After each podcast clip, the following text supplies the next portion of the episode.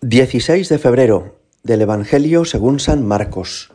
En aquel tiempo Jesús y sus discípulos llegaron a Bethsaida y le trajeron a un ciego pidiéndole que lo tocase.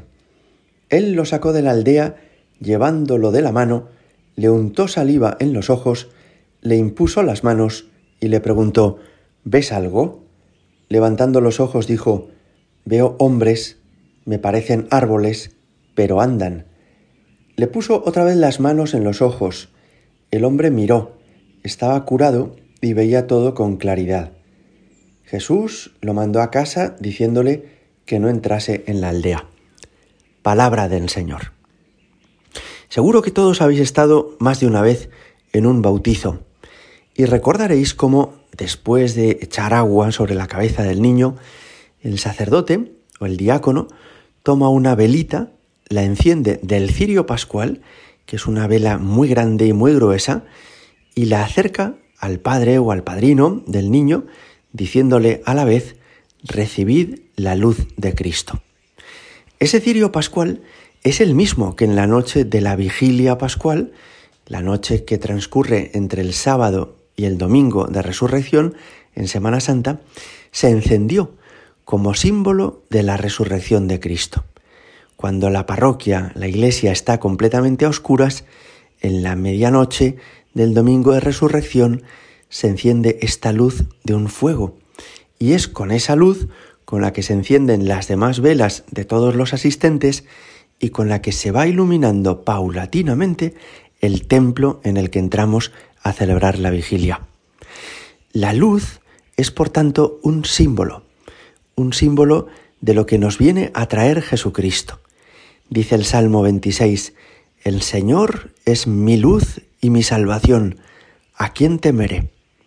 Efectivamente, Jesús es nuestra luz, en un sentido espiritual.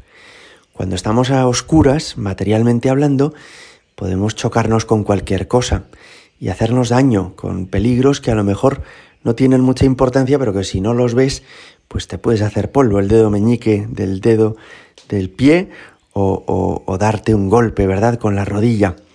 En cambio, cuando hay luz, se ve todo con claridad y uno puede orientarse mejor en la casa y no chocarse contra nada.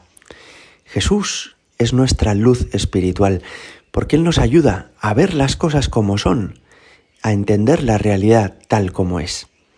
Mirad, hay muchas personas que aunque no sean ciegas médicamente hablando, sin embargo, no ven la realidad. Por ejemplo, pienso en gente que vivimos en el primer mundo, que tenemos todo género de comodidades y de facilidades, y gente que vive amargada y quejándose. Es que no tengo esto, es que no tengo lo otro, es que no sé quién me ha hecho una faena.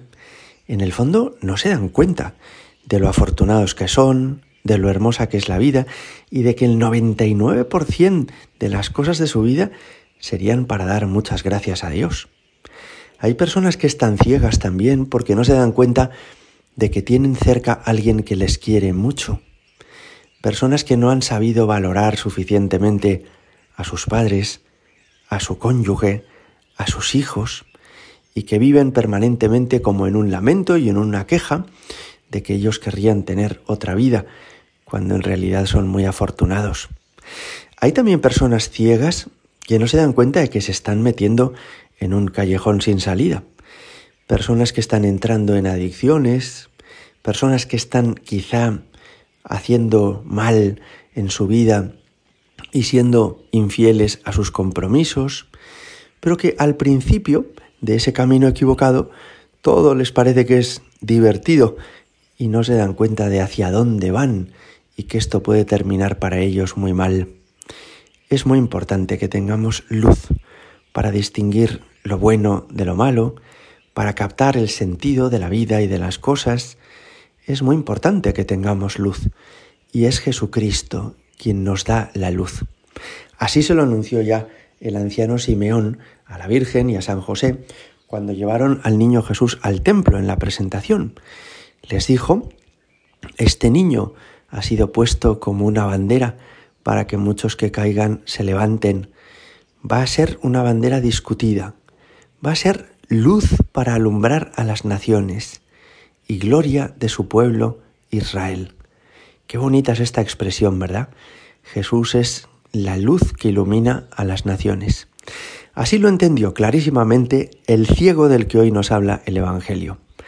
Era un pobre que no veía nada, que estaba el pobre pues eh, chocándose contra todo y seguramente sin pudiendo sin poder tener trabajo o una vida normal por su propia ceguera. Y bastó con que Jesús le tocara los ojos para que recuperara la vista, para que le entrara luz en esos ojos y pudiera ya distinguir la realidad. Pero hay un aspecto de este Evangelio en el que también nos podemos fijar, y es que Jesús no hizo ese milagro de golpe, a la primera, sino que lo hizo en dos momentos. En un primer momento él comenzó, el ciego, a ver cosas que se movían, pero aún no las distinguía, como si tuviera muchas diotrías, ¿verdad? Y lo viera todo borroso. Y en un segundo momento Jesús vuelve a tocarle y entonces ya lo ve todo con nitidez, a la perfección. Quizá también esto es importante.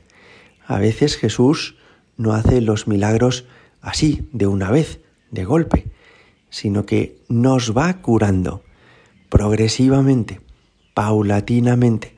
Y por eso tenemos que tener como paciencia para saber que no vamos a descubrir con plena luz todo el primer día. No voy a descubrir cuál es mi lugar en la iglesia, qué tengo que hacer en estas circunstancias, qué será de tus hijos dentro de 20 años. No, sino que el Señor, poco a poco, despacito, nos va dando la luz necesaria para nuestra vida cotidiana.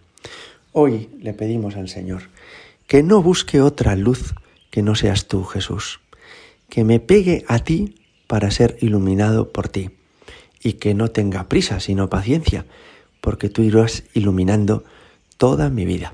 Gloria al Padre y al Hijo y al Espíritu Santo, como era en el principio, ahora y siempre y por los siglos de los siglos. Amén.